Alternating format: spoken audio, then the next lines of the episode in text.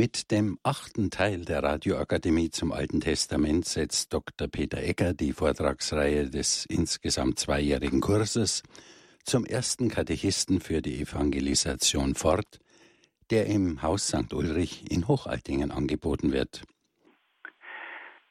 Liebe Hörerinnen und Hörer, ich darf Sie auch meinerseits sehr herzlich zu unserer heutigen Sendereihe begrüßen und ich bedanke mich für die freundlichen Worte der Einführung. Bevor ich mich mit meinen Ausführungen an Sie wende, darf ich Sie bitten, dass wir miteinander ein Gebet sprechen, damit der Geist Gottes uns durch diese Sendung begleiten möge. Im Namen des Vaters und des Sohnes und des Heiligen Geistes. Amen. Komm, Heiliger Geist, und erfülle die Herzen deiner Gläubigen und entzünde in ihnen das Feuer deiner Liebe. Sende aus deinen Geist und alles wird neu geschaffen und du wirst das Angesicht der Erde erneuern. Dann wenden wir uns an die Mutter Gottes und bitten sie um ihr fürbittendes Gebet. Gegrüßet seist du, Maria, voll der Gnade, der Herr ist mit dir, du bist gebenedeit unter den Frauen und gebenedeit ist die Frucht deines Leibes, Jesus. Heilige Maria, Mutter Gottes, bitte für uns Sünder, jetzt und in der Stunde unseres Todes. Amen. Dann wenden wir uns auch an die Engel und bitten sie um ihren Schutz und um ihr Geleit. Engel Gottes, unsere Beschützer, denen des höchsten Vaterliebe uns anvertraut hat, erleuchtet, beschützt, regiert und leitet uns. Amen. Und dann wenden wir uns noch an den größten Katecheten der Kirchengeschichte, heiliger Petrus Canisius. Bitte für uns. Liebe Hörerinnen und Hörer, wir haben in unserer letzten Sendung ein ganz wichtiges Kapitel des Alten Testaments behandelt, nämlich die Zeit der Könige. Und da haben wir von den drei bekanntesten Königen einiges gehört. Von König Saul, von König David und von König Salomon. Heute findet diese Geschichte des Alten Testaments ihre Fortsetzung. Und wir wollen einiges erfahren, wie es nach dem Tod von König Salomon in Israel weitergegangen ist. Und in einem zweiten Teil der heutigen Sendung werden wir dann auch von einigen geschichtlichen Lehrschriften hören, die dem Namen nach uns allen bekannt sind. Da geht es um das Buch Tobit, um das Buch Judith und auch um das Buch Esther. Da wir es heute mit einem etwas kürzeren Kapitel zu tun haben, können wir es uns erlauben, auch einige Bibelstellen einzufügen.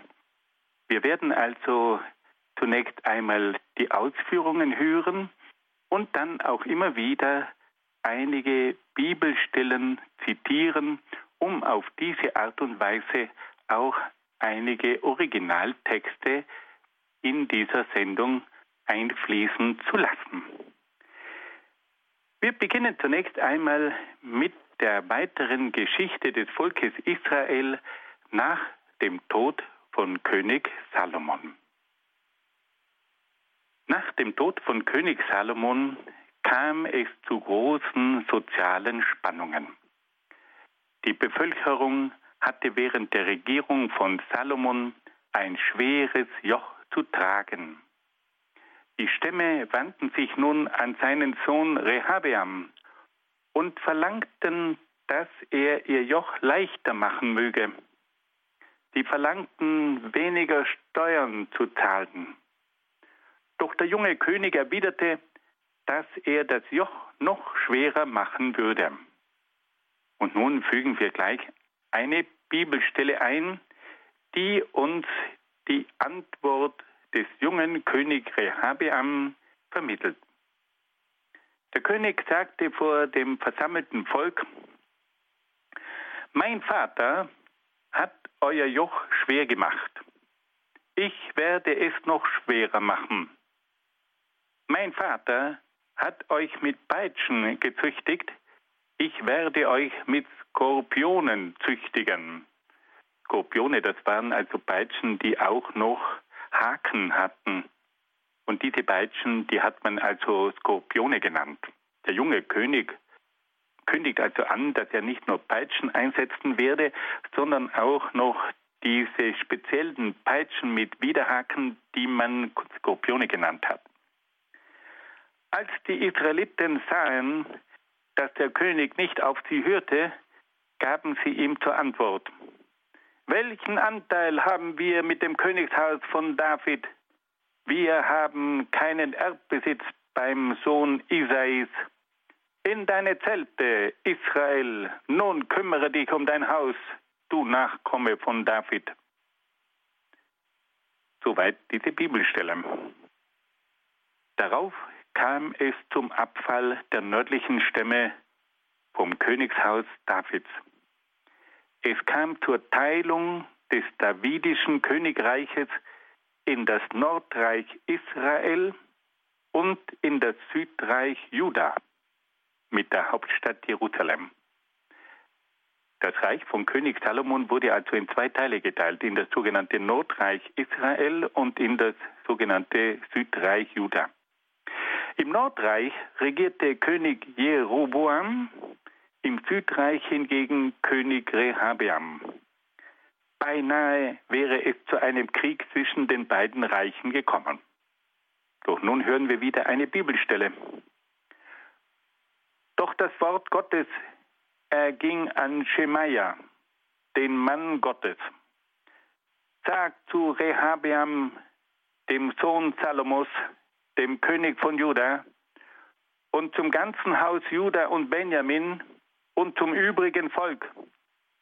So spricht der Herr, zieht nicht in den Krieg gegen eure Brüder, die Israeliten im Nordreich. Jeder kehre in sein Haus zurück, denn ich habe es so verfügt. Sie hörten auf das Wort des Herrn und kehrten heim, wie der Herr befohlen hatte. Wir haben also gehört, dass nach dem Tod von König Salomon das Reich geteilt wurde. Und so blieben nur mehr zwei ganz kleine Staaten übrig, die sehr bald zur Beute von den damaligen Großmächten werden sollten. Und so hören wir nun, wie es zum Untergang des Nordreiches Israel und zum Untergang des Südreiches Juda gekommen ist. Das Nordreich Israel wurde 722 vor Christus von den Assyrern unter ihrem König Sargon II. erobert der die Bevölkerung von Samaria nach Ninive am Tigris in Mesopotamien verschleppte. Von den verschleppten Israeliten kehrte niemand mehr in die Heimat zurück. Die Israeliten von Ninive bildeten den geschichtlichen Hintergrund für die bekannte Erzählung des Buches Tobit. Das Südreich Juda hingegen wurde im Jahr 586 vor Christus von den Babyloniern unter ihrem König Nebukadnezar, auch Nabuchodonosor genannt, erobert. Die Stadt Jerusalem und der Tempel wurden zerstört. Der größte Teil der Einwohner von Jerusalem wurde in das Exil von Babylon verschleppt. In Babylon wurden die Israeliten aufgrund ihrer Herkunft aus Judäa zum ersten Mal Juden genannt. Nun hören wir wieder eine Bibelstelle über die Eroberung der Stadt Jerusalem. Am siebten Tag des fünften Monats, das ist im neunzehnten Jahr des Königs von Babel, rückte Nebuzaradan, der Kommandant der Leibwache und Diener des Königs von Babel in Jerusalem ein und steckte das Haus des Herrn, also den Tempel, den königlichen Palast und alle Häuser Jerusalems in Brand. Jedes große Haus ließ er in Flammen aufgehen. Auch die Umfassungsmauern Jerusalems rissen die babylonischen Truppen, die dem Kommandanten der Leibwache unterstanden, nieder. Den Rest der Bevölkerung, der noch in der Stadt geblieben war, sowie alle, die zum König von Babel übergelaufen waren, und den Rest der Handwerker schleppte Nebuzaradan, der Kommandant der Leibwache, in die Verbannung. Nur von den armen Leuten im Land ließ der Kommandant der Leibwache einen Teil als Wein- und Ackerbauern zurück. Und so mussten sich nun die Einwohner von Jerusalem und von Judäa auf den weiten Weg nach Babylon machen. Es handelte sich dabei um eine Strecke von etwa 1800 Kilometern. Das ist etwa die Entfernung von München bis nach Palermo. Wie ist es nun den Juden im babylonischen Exil ergangen? Das Exil von Babylon dauerte von 586 bis 538 vor Christus. Die Juden trauerten um die Stadt Jerusalem und um den Tempel, ohne den sie keine Opfer darbringen konnten. In der Zeit des Exils kam es zur Entstehung der ersten Synagogen und zur Abfassung mehrerer Schriften des Alten Testaments, so etwa der sogenannten Priesterschrift. Und auch hier haben wir ein Zeugnis im Alten Testament, das uns von der Sehnsucht der Juden nach Jerusalem berichtet. Es handelt sich um den berühmten Psalm 137. Das Heimweh nach dem Zion in der Verbannung. An den Strömen von Babel, da saßen wir und weinten, wenn wir an Zion dachten. Zion, das ist der Name für Jerusalem. Wir hängten unsere Harfen an die Weiden in jedem, in jedem Land, an die Weidenbäume. Ja? Dort verlangten von uns die Zwingherren Lieder. Unsere Peiniger forderten Jubel. Singt uns Lieder vom Zion. Diese jüdischen Lieder, die waren sehr bekannt. Und nun sollten sie den Babyloniern ihre Lieder vorsingen von ihrer Stadt, nach der sie eine solche Sehnsucht hatten. Singt uns Lieder vom Zion. Wie könnten wir singen die Lieder des Herrn fern auf fremder Erde? Wenn ich dich je vergesse, Jerusalem, dann soll mir die rechte Hand verdorren, die Zunge soll mir am Gaumen kleben, wenn ich an dich nicht mehr denke, wenn ich Jerusalem nicht zu meiner höchsten Freude erhebe. Wie viel Trauer, wie viel Sehnsucht schwingt in diesen Versen wieder. Doch dann geschieht das Unerwartete. Nach einigen Jahrzehnten bekommen die Juden die Möglichkeit, nach Judäa zurückzukehren. Was war geschehen? Der persische König Kyros hatte das babylonische Weltreich erobert und hat nun den Juden die Möglichkeit gegeben, wieder in ihr Land zurückzukehren. Die Babylonier wurden also von den Persern unterworfen. Und der große König Kyros, der stellt nun einen Erlass aus, in dem es heißt, dass die Juden in ihre Heimat zurückkehren dürfen. Im Jahr 538 vor Christus gestattete der persische König Kyros nach der Eroberung des babylonischen Reiches den Juden die Heimkehr nach Judäa. Ein kleiner Rest des jüdischen Volkes zog in mehreren Schüben von Babylon nach Jerusalem zurück. Kyros und seine Nachfolger unterstützten die Juden beim Wiederaufbau ihres Landes.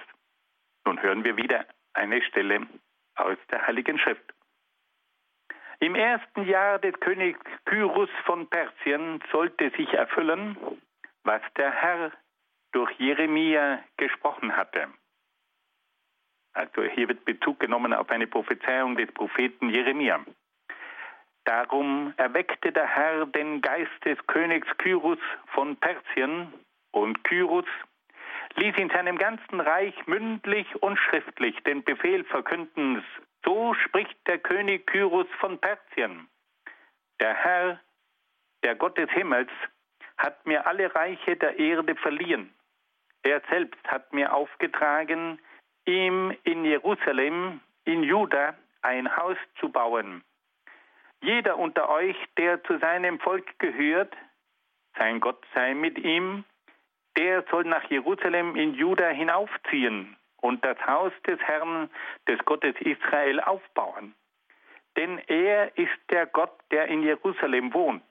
Und jeden, der irgendwo übrig geblieben ist, sollen die Leute des Ortes, in dem er ansässig war, unterstützen mit Silber und Gold, mit beweglicher Habe und Vieh, neben den freiwilligen Gaben für das Haus Gottes in Jerusalem. Soweit diese berühmte Stelle.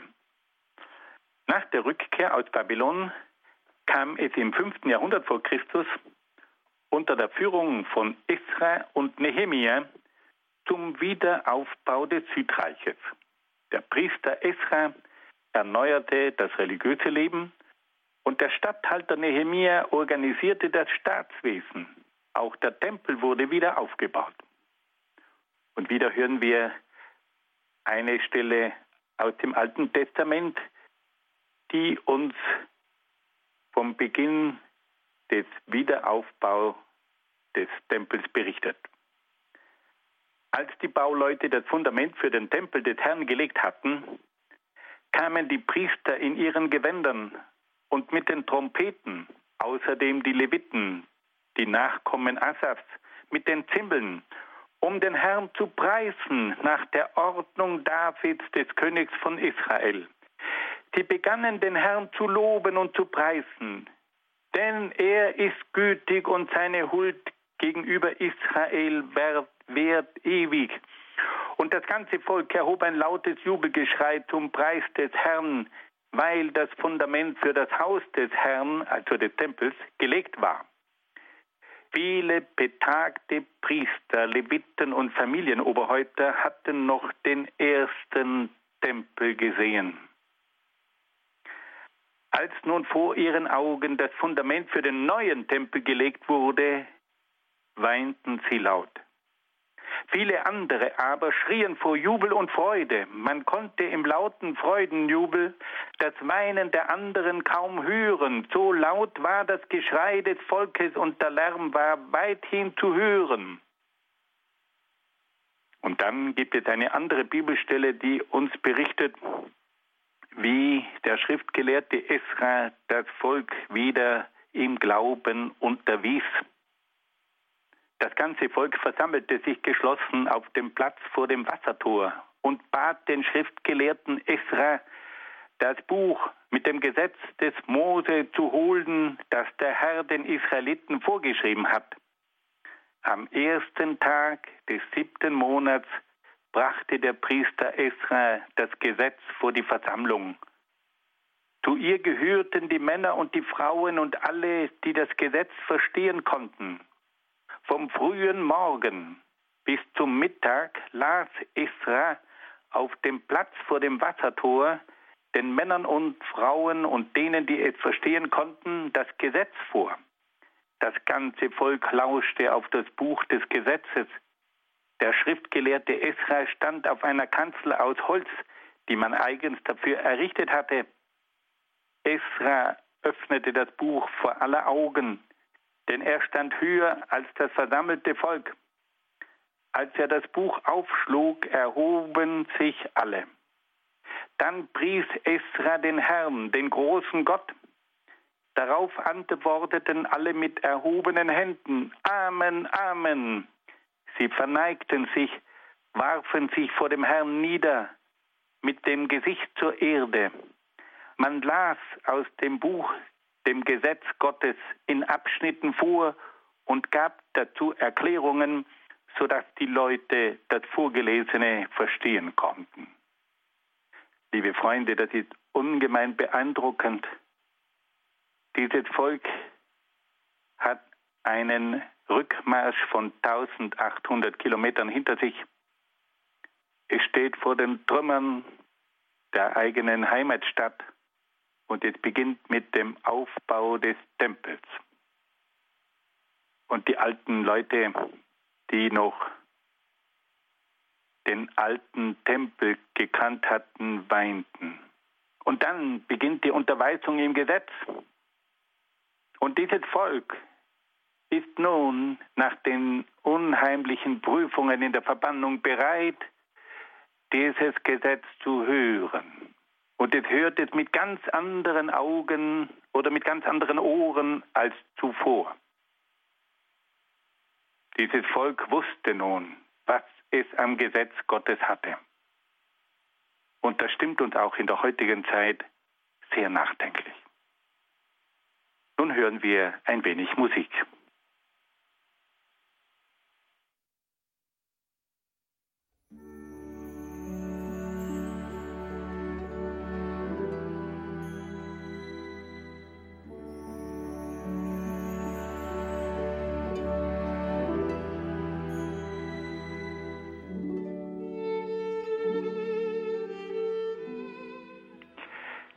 Liebe Hörerinnen und Hörer, wir haben also gehört, wie die Juden aus dem Exil von Babylon wieder nach Judäa zurückgekehrt sind und wie sie dort mit dem Neubau des zerstörten Tempels begonnen haben. Wir haben auch vernommen, dass der Schriftgelehrte Esra sich an das Volk gewandt hat und es im Gesetz von Moses unterwiesen hat der Statthalter Nehemia, der Priester und Schriftgelehrte Israel und die Leviten, die das Volk unterwiesen, sagten dann zum ganzen Volk. Wir sind hier bereits wieder bei einer Bibelstelle. Heute ist ein heiliger Tag zu Ehren des Herrn, eures Gottes. Seid nicht traurig und weint nicht. Alle Leute weinten nämlich, als sie die Worte des Gesetzes hörten. Dann sagte Esra zu ihnen, nun geht, haltet ein festliches Mahl und trinkt süßen Wein. Schickt auch denen etwas, die selbst nichts haben. Denn heute ist ein heiliger Tag zur Ehre des Herrn. Macht euch keine Sorgen, denn die Freude am Herrn ist eure Stärke. Auch die Leviten beruhigten das ganze Volk und sagten, seid still, denn dieser Tag ist heilig. Macht euch keine Sorgen. Da gingen alle Leute nach Hause, um zu essen und zu trinken und auch anderen davon zu geben und um ein großes Freudenfest zu begehen, denn sie hatten die Worte verstanden, die man ihnen verkündet hatte. Hier wird deutlich, dass also die Heiligung des Gottestages ernst genommen wurde. Und dass man aber gleichzeitig eine große Freude haben sollte, weil man sich von Gott getragen wusste. Und man sollte auch bereit sein, mit denen zu teilen, die eben weniger oder nichts hatten. So viel zur Rückkehr und zum Wiederaufbau nach dem babylonischen Exil. Einige Jahrhunderte später kam es dann wieder zu einer sehr dramatischen Zeit. Und da kommen wir nun zum Aufstand der Makkabäer. Wie kam es nun zu diesem Aufstand und gegen wen richtete sich dieser Aufstand? Im zweiten Jahrhundert vor Christus kam es zum Kampf der Juden gegen die Syrer die unter ihrem König Antiochus IV. Epiphanes das Südreich Juda unterworfen hatten und den jüdischen Glauben unterdrückten. Die Syrer hatten sogar ein Götzenbild in das Allerheiligste des Tempels gestellt. Diese politische und religiöse Unterdrückung führte zum Widerstand des jüdischen Volkes. Und nun wollen wir wieder einige Stellen hören, die uns davon berichten. Antiochus wandte sich nach seinem Sieg über die Ägypter im Jahr 143 vor Christus gegen Israel und rückte mit zahlreichen Truppen hinauf vor Jerusalem. In seiner Vermessenheit betrat er sogar das Heiligtum des Tempels. Er raubte den goldenen Rauchopferaltar, den siebenarmigen Leuchter samt seinem Zubehör, den Tisch für die Schaubrote, die Opfer- und Trinkschalen, die goldenen Rauchfässer, den Vorhang, die Kronen und den goldenen Schmuck von der Vorderseite des Tempels. Von allem ließ er das Gold abschlagen. Dann nahm er das Silber, das Gold, die kostbaren Geräte und was er von den versteckten Schätzen finden konnte und ließ alles in sein Land schleppen. Er richtete ein Blutbad an und führte ganz vermessene Reden. Die Israeliten mussten sich vor ihnen verstecken, wo immer sie Zuflucht fanden. Am 15. Kislev, das ist also ein Monatsname, des Jahres 145 vor Christus, ließ der König auf dem Brandopferaltar den unheilvollen Gräuel, also ein Götzenbild, aufstellen. Auch in den Städten Judäas ringsum baute man Altäre vor den Haustüren und auf den Plätzen opferte man Weihrauch. Alle Buchrollen des Gesetzes, die man fand, wurden zerrissen und verbrannt. Wer im Besitz einer Bundesrolle angetroffen wurde oder zum Gesetz hielt, wurde aufgrund der königlichen Anordnung zum Tod verurteilt. Sie ließen Israel ihre Macht fühlen und gingen mit Gewalt gegen alle vor, die sie Monat für Monat in den Städten aufspürten. Am 25. des Monats Kislev brachten sie auf dem Altar, den sie über dem Brandopferaltar errichtet hatten, ein Opfer dar. Soweit die Stelle aus dem Alten Testament. Unter der Führung der Makkabäer kam es zum Kampf gegen die Syrer. Judas Makkabäus, der Hammer, besiegte die Syrer in mehreren Schlachten. Nach der Rückeroberung von Jerusalem wurde das Götzenbild aus dem Tempel entfernt.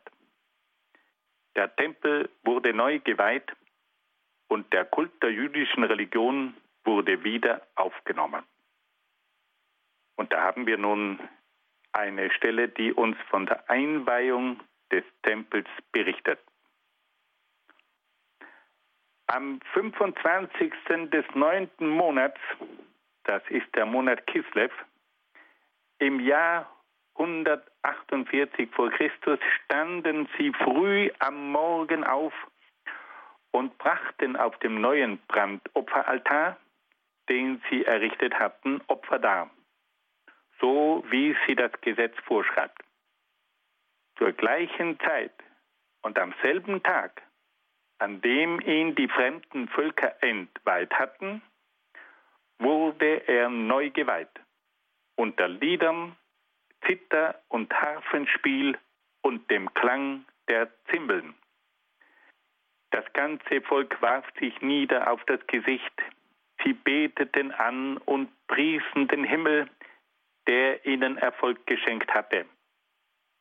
Acht Tage lang feierten sie die Altarweihe, brachten mit Freuden Brandopfer dar und schlachteten Heils- und Dankopfer. Sie schmückten die Vorderseite des Tempels mit Kränzen und kleinen Schilden aus Gold. Sie erneuerten die Tore und auch die Nebengebäude, die sie wieder mit Türen versahen. Im Volk herrschte sehr große Freude, denn die Schande, die ihnen die fremden Völker zugefügt hatten, war beseitigt. Judas fasste mit seinen Brüdern und mit der ganzen Gemeinde Israels den Beschluss, Jahr für Jahr zur selben Zeit mit festlichem Jubel die Tage der Altarweihe zu begehen, und zwar acht Tage lang, vom 25. Kislev an. In jener Zeit errichteten sie rund um den Zionsberg auch hohe Mauern mit festen Türmen, damit die fremden Völker nicht mehr in dieses Gebiet eindringen und es entweihen konnten, wie sie es vorher getan hatten. Wir wollen noch einmal ganz kurz das Gehörte zusammenfassen. Wir haben also jetzt einige Episoden aus der Geschichte des Volkes Israel nach dem Tod von König Salomon kennengelernt. Wir haben gehört, dass es zu einer Teilung des Reiches gekommen ist. Das Königreich von König Salomon wurde in das Nordreich Israel und in das Südreich Juda aufgeteilt. Es handelte sich um zwei kleine Zwergstaaten, die sehr bald zur Beute der Großmächte wurden. Im Jahr 722 haben die Assyrer das Nordreich erobert, den nördlichen Teil von Israel, und haben die Einwohner nach Ninive am Fluss Tigris verschleppt. Im Jahr 586 haben dann die Babylonier das Südreich mit der Hauptstadt Jerusalem erobert und die Bevölkerung nach Babylon am Euphrat verschleppt. Die Juden waren dann mehrere Jahrzehnte lang im sogenannten babylonischen Exil von 586 bis 538 vor Christus. In dieser Zeit kam es zur Entstehung der Synagogen, der ersten Synagogen und es wurden auch verschiedene Schriften des Alten Testamentes verfasst. Doch dann die überraschende Wende. Die Perser besiegen die Babylonier und der persische König Kyros gibt den Juden die Erlaubnis, wieder in ihre Heimat zurückzukehren. Und es gelingt dann den Heimkehrern unter großen Opfern, einen bescheidenen Tempel wieder aufzubauen und auch das Gesetz den Menschen zu lehren, das Gesetz den Menschen zu lehren. Einige Jahrhunderte später, im zweiten Jahrhundert, kam es dann zu einem weiteren Kampf der Juden gegen die Syrer. Und da haben sich dann vor allem die Makkabäer hervorgetan, denen es gelungen ist, die Syrer zu besiegen. Und sie haben dann den Tempel, der durch ein Götzenbild entweiht worden war, wieder neu geweiht. Nun, liebe Hörerinnen und Hörer, wollen wir wieder ein wenig Musik hören.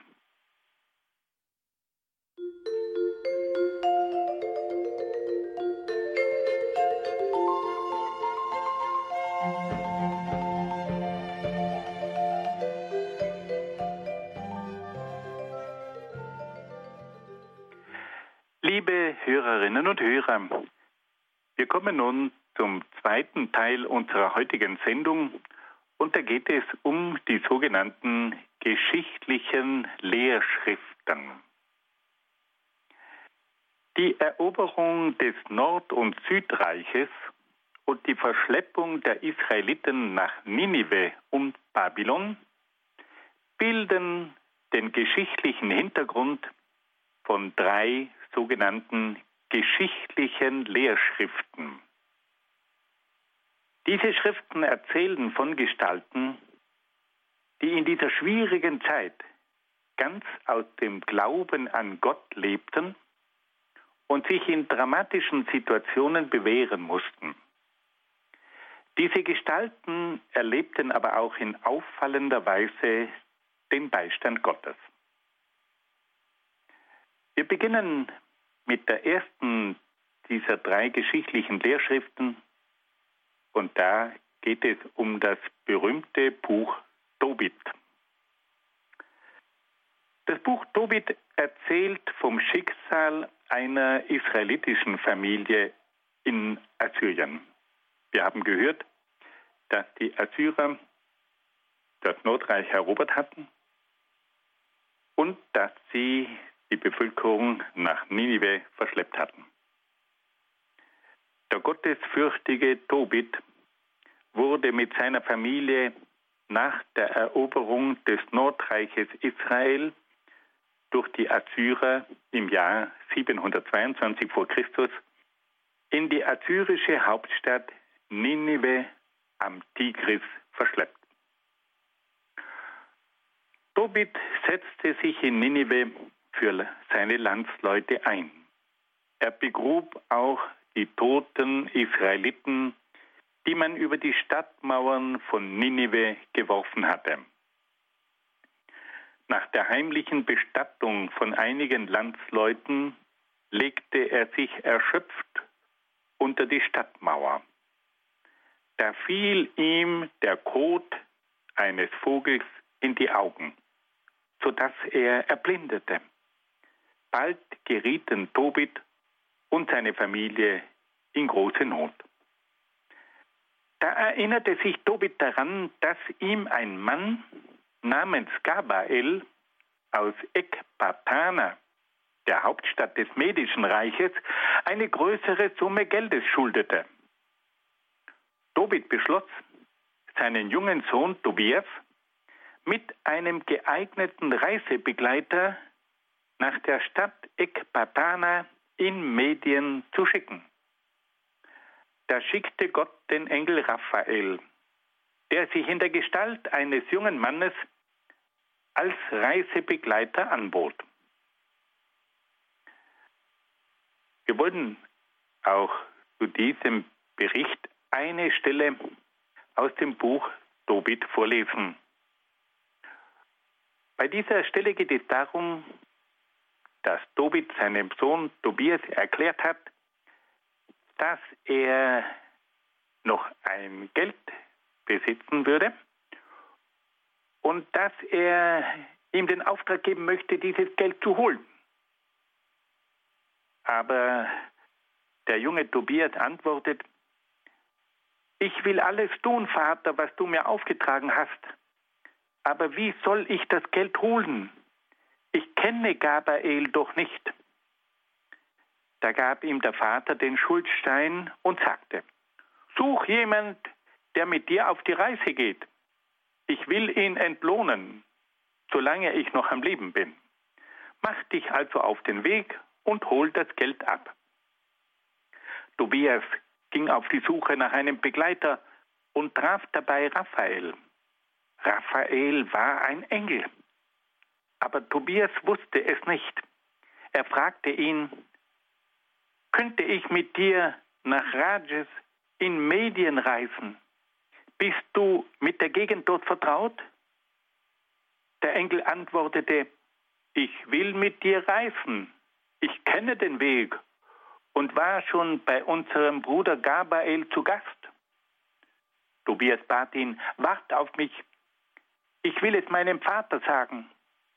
Der Enkel antwortete ihm, geh, aber halte dich nicht auf. Tobias ging nach Hause und sagte zu seinem Vater, ich habe einen Mann gefunden, der mit mir reisen will. Soweit die Stelle aus dem Alten Testament. Der Enkel stellt sich dem Vater vor, der Vater erkundigt sich, woher dieser Mann kommt und, und, und. Und schließlich gibt er die Einwilligung, dass dieser unbekannte Mann seinen Sohn nach Medien begleiten sollte. Die beiden brechen auf und beginnen eine Reise, die mehrere Wochen lang dauern sollte. Auf der langen Reise kehrten Tobias und Raphael bei Raguel, einem Verwandten Tobits, ein. Tobias gewann Sarah die Tochter von Raguel, zur Frau und hielt sich längere Zeit bei ihrer Familie auf. Raphael begab sich inzwischen nach Ekbatana, nach Rajes, um bei dem bekannten Tobit das Geld zu holen. Dann begleitete Raphael Tobias und seine junge Frau nach Ninive zurück. Dort heilte er Tobit von seiner Blindheit. Anschließend gab sich Raphael als Engel zu erkennen. Und da hören wir nun wieder einige Verse aus dem Alten Testament. Der Engel gibt sich zu erkennen und sagt, darum sollt ihr wissen, als ihr zu Gott flehtet, du und deine Schwiegertochter Sarah, da habe ich euer Gebet vor den heiligen Gott gebracht. Und ebenso bin ich in deiner Nähe gewesen, als du die Toten begraben hast. Auch als du ohne zu zögern vom Tisch aufgestanden bist und dein Essen stehen gelassen hast, um einem Toten den letzten Dienst zu erweisen, blieb mir deine gute Tat nicht verborgen, sondern ich war bei dir. Nun hat mich Gott auch gesandt, um dich und deine Schwiegertochter Sarah zu heilen.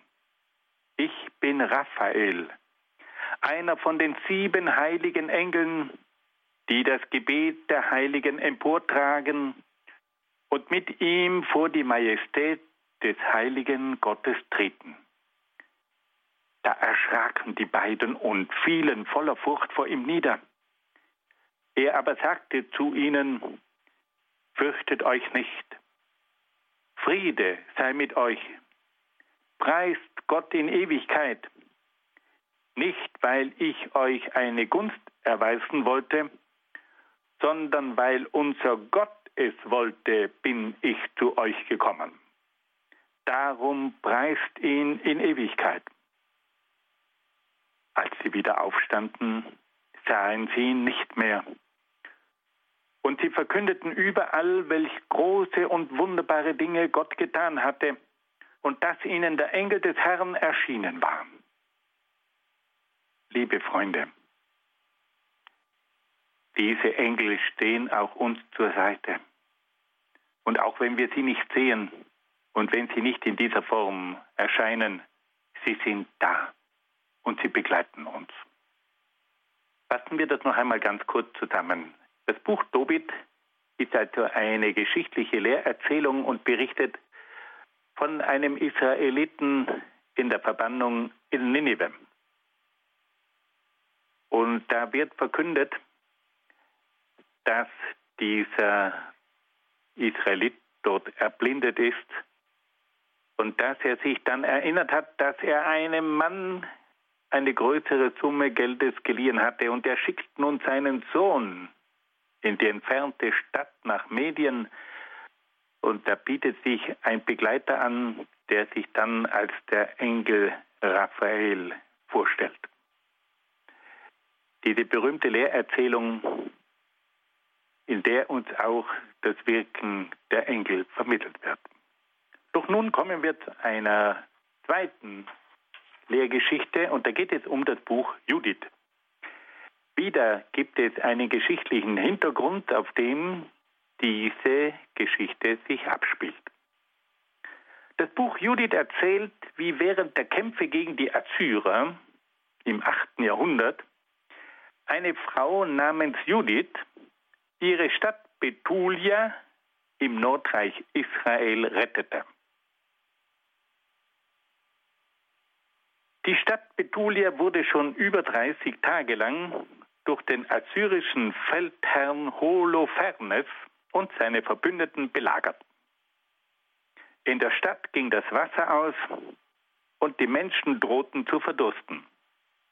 Die Bewohner von Betulia waren verzweifelt und forderten die Ältesten auf, die Stadt an die Assyrer auszuliefern. Da beschloss Judith, sich in das Lager der Assyrer zu begeben und sich dort als Überläuferin auszugeben. Sie sprach ein langes Gebet und bat Gott um seine Hilfe. Dann zog sie ein schönes Gewand und ihren Schmuck an. Sie wurde von den Wachen der Assyrer angehalten und vor den Feldherrn geführt, der von der Schönheit der Frau beeindruckt war. Judith erklärte Holofernes, dass sie ihre Stadt verlassen hätte, da sich die Bewohner vor Gott schuldig machen würden. Aufgrund ihres Hungers würden sie nämlich auch unreine Speisen und Weihegaben essen. Die Menschen waren am Verhungern und haben nun Dinge gegessen, die nach jüdischem Gesetz verboten waren. Dieses falsche Verhalten, so sagte Judith, werde aber dazu führen, dass die Einwohner von Betulia Holofernes ausgeliefert würden und deshalb sei sie zu ihm übergelaufen. Holofernes lud Judith in sein Zelt ein. Nach einem üppigen Mahl zogen sich die Diener und die Wächter zurück. Judith merkte, dass der assyrische Feldherr betrunken war. Dann nahm sie sein Schwert und köpfte ihn. Sie steckte den Kopf in eine Tasche und verschwand aus dem Lager. Sie kehrte nach Betulia zurück und zeigte den Bewohnern den Kopf des Holofernes. Am nächsten Tag griffen die Bewohner von Betulia das assyrische Heer vor ihren Stadtmauern an. Da bemerkten die Wachen den Tod ihres Feldherrn. Die Israeliten benützten die allgemeine Verwirrung und schlugen den Feind in die Flucht. Sie plünderten das Lager der Assyrer und machten reiche Beute. Der Jubel in Israel war groß. Und davon berichten nun die nächsten Verse, die wir vorlesen wollen. Der Hohepriester Joachim und der Ältestenrat von Israel, die in Jerusalem wohnten, kamen herbei, um die rettende Tat zu sehen, die der Herr für Israel getan hatte, aber auch um Judith aufzusuchen und sie zu beglückwünschen. Sie traten bei ihr ein, lobten sie wie aus einem Mund und sagten zu ihr, Du bist der Ruhm Jerusalems, du bist die große Freude Israels und der Stolz unseres Volkes. Mit deiner Hand hast du das alles getan. Du hast segensreiche Taten für Israel vollbracht und Gott hat daran gefallen gehabt. Sei gesegnet vom Herrn, dem Allmächtigen für ewige Zeiten. Fassen wir das noch einmal ganz kurz zusammen. Im Buch Judith geht es also darum, dass die Stadt Betulia im Nordreich von den Assyrern belagert wurde. Die Situation der Stadt war verzweifelt, das Wasser war ausgegangen, die Menschen waren am Verdursten. Und die Bevölkerung bedrängte die Ältesten, die Stadt den Assyrern auszuliefern. Doch da gab es die mutige Frau Judith und die gab sich als Überläuferin aus, drang in das Lager der Assyrer ein, wurde vor den Feldherrn Holofernes geführt und erklärte ihm, warum sie zu ihm übergelaufen sei. Der Feldherr lud sie zum Abendessen ein. Er trank zu viel Wein und war betrunken. Judith nützte ihre Chance, köpfte den Feldherrn, brachte den Kopf zurück nach Betulia und am nächsten Tag kam es dann zum Angriff der Einwohner von Betulia gegen das kopflose Heer der Assyrer. Und so hat die mutige Tat von Judith die Stadt Betulia gerettet. Wir kommen nun noch zu einer weiteren und letzten Schrift von diesen geschichtlichen Lehrschriften zum bekannten Buch Esther. Und auch da braucht es ein wenig Vorgeschichte. Das Buch Esther handelt vom Schicksal der Juden in Persien. Wie kommen nun die Juden nach Persien? Nach dem Erlass des persischen Königs Kyrus im Jahr 538 vor Christus, der den Juden die Freiheit wiedergab, waren viele Juden von Babylon nach Persien ausgewandert. Sie hatten dort eine neue Heimat gefunden, hielten aber in der Diaspora, das heißt also in der Zerstreuung unter Gläubigen an ihrem Glauben fest. Unter den Juden befand sich auch ein Mann namens Mordechai, der schon seit vielen Jahren in der persischen Stadt Susa lebte. Er war ein angesehener Mann, der am Hof des Königs Artaxerxes diente. Mordecai war der Adoptivvater von Esther, die auch eine Jüdin war und ihre Eltern verloren hatte. Das Mädchen war von schöner Gestalt und großer Anmut. Bei einem großen Fest des Königs sollte die Königin Vashti in Erscheinung treten. Doch die Königin weigerte sich und wurde darauf vom König verstoßen. Der König schaute sich nun nach einer neuen Königin um und erwählte die außergewöhnlich schöne Esther zu seiner Frau. So wurde also die Jüdin Esther zur Königin am persischen Hof. Bald darauf ernannte König Artaxerxes einen Mann namens Haman zum höchsten Fürsten des Reiches. Alle Diener mussten ihm huldigen und sich vor ihm niederwerfen. Mordecai aber wollte sich als Jude nicht vor Haman niederwerfen. Die Niederwerfung war nur vor Gott gestattet, aber nicht vor einem Menschen. Darauf begann Haman den Juden Mordecai zu hassen und beschloss, die Juden in Persien auszurotten. Mordecai verständigte Esther von den Plänen Hamans und bat sie, beim König zu intervenieren. Nach Gebet und Fasten überlegte Esther, wie sie ihrem Volk helfen könnte.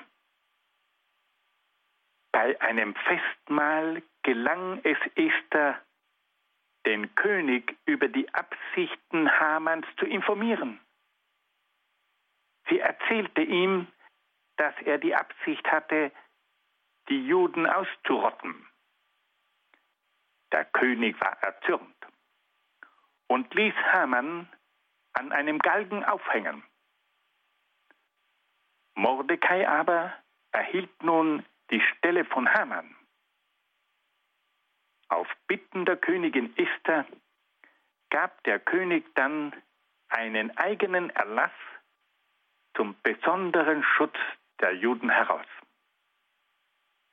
Nun wollen wir noch einige Verse aus dem Alten Testament lesen, vorlesen, die uns davon berichten, wie die Königin versucht hat, ihr Volk zu retten. Esther redete noch einmal mit dem König. Sie fiel ihm weinend zu Füßen und flehte ihn an, das drohende Unheil, das Haman gegen die Juden geplant hatte, von ihnen abzuwenden.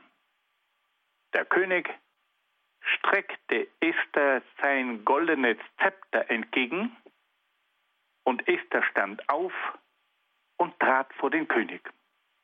Sie sagte, wenn es dem König gefällt und ich sein Wohlwollen gefunden habe, wenn ihm mein Vorschlag richtig erscheint und ich seine Gunst genieße, dann soll durch einen schriftlichen Erlass die Anordnung widerrufen werden, die Haman in der Absicht getroffen hat, die Juden in allen königlichen Provinzen auszurotten. Denn wie könnte ich das Unglück mit ansehen, das mein Volk trifft? Wie könnte ich den Untergang meines Stammes mit ansehen? Da sagte König Artaxerxes Königin Esther und zu dem Juden Mordecai. Jetzt aber sollt ihr im Namen des Königs einen schriftlichen Erlass zugunsten der Juden herausgeben, wie er euch richtig erscheint. Siegelt diesen Erlass mit dem königlichen Siegelring, denn ein Schreiben, das im Namen des Königs verfasst und mit dem königlichen Siegelring gesiegelt ist, kann nicht mehr rückgängig gemacht werden. Da rief man die königlichen Schreiber. Es war der 23. Tag im dritten Monat, dem Monat Sivan.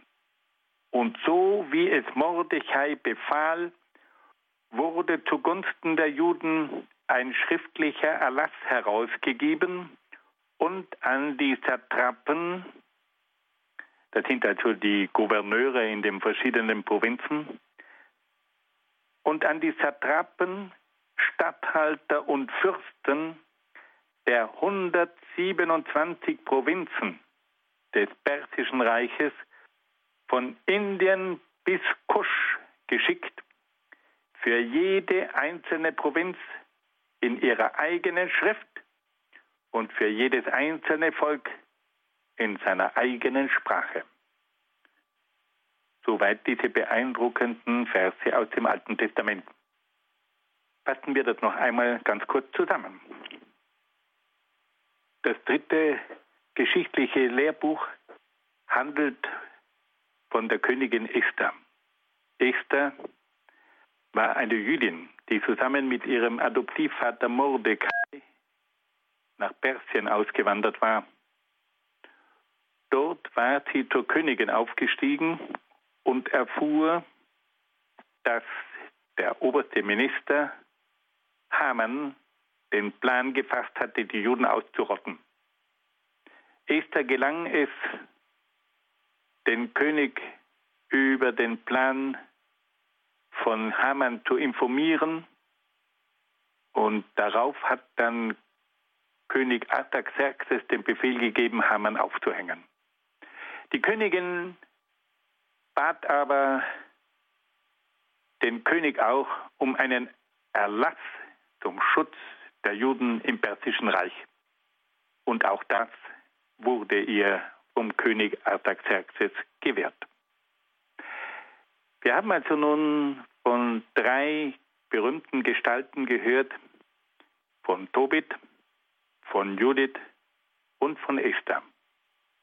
Alle diese drei Gestalten sind Gegenstand von sogenannten Lehrschreiben, die einen geschichtlichen Hintergrund haben. Man kann also das Buch Tobit nur verstehen, wenn man weiß, dass es sich dabei um verschleppte Israeliten des Nordreiches in Ninive handelt.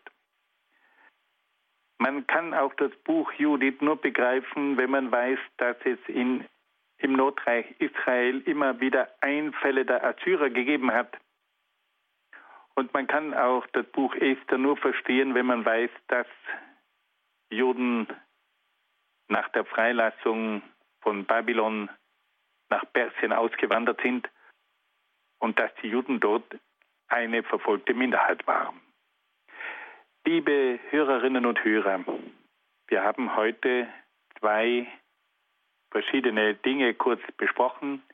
Einmal die Geschichte des Volkes Israel nach dem Tod von König Salomon. Und da haben wir gehört, dass es zur Teilung des Reiches gekommen ist, dann zur Eroberung des Nord- und des Südreiches und zum babylonischen Exil wir hatten dann aber auch vernommen, wie die Juden die Gelegenheit hatten, wieder zurückzukehren in ihre Heimat. Und dann haben wir auch noch kurz darauf hingewiesen, dass es im zweiten Jahrhundert einen gewaltigen Kampf gegeben hat zwischen den Juden und den Syrern. Aber durch den mutigen Einsatz der Makkabäer war es den Juden möglich, die Assyrer zu besiegen und ihre Religion zu bewahren. Im zweiten Teil ging es dann um einige geschichtliche Lehrschreiben Und da haben wir die Gestalten von Tobit, Judith und Esther kurz vorgestellt. Liebe Hörerinnen und Hörer, damit sind wir am Ende dieser Sendung angelangt. Ich bedanke mich bei Ihnen sehr, sehr herzlich für Ihre Aufmerksamkeit. Ich wünsche Ihnen eine innere Vertiefung dieser wichtigen Stellen aus dem Alten Testament. Aber ich wünsche Ihnen auch eine Ermutigung für Ihren Glauben. Wir haben gehört, wie Gott in dramatischen Momenten seinem Volk nahesteht und wie ein Volk auch in schwierigen Zeiten nicht zu verzweifeln braucht, weil es um die Hilfe Gottes weiß. Ich wünsche Ihnen noch einen guten Abend und Gottes besonderen Segen.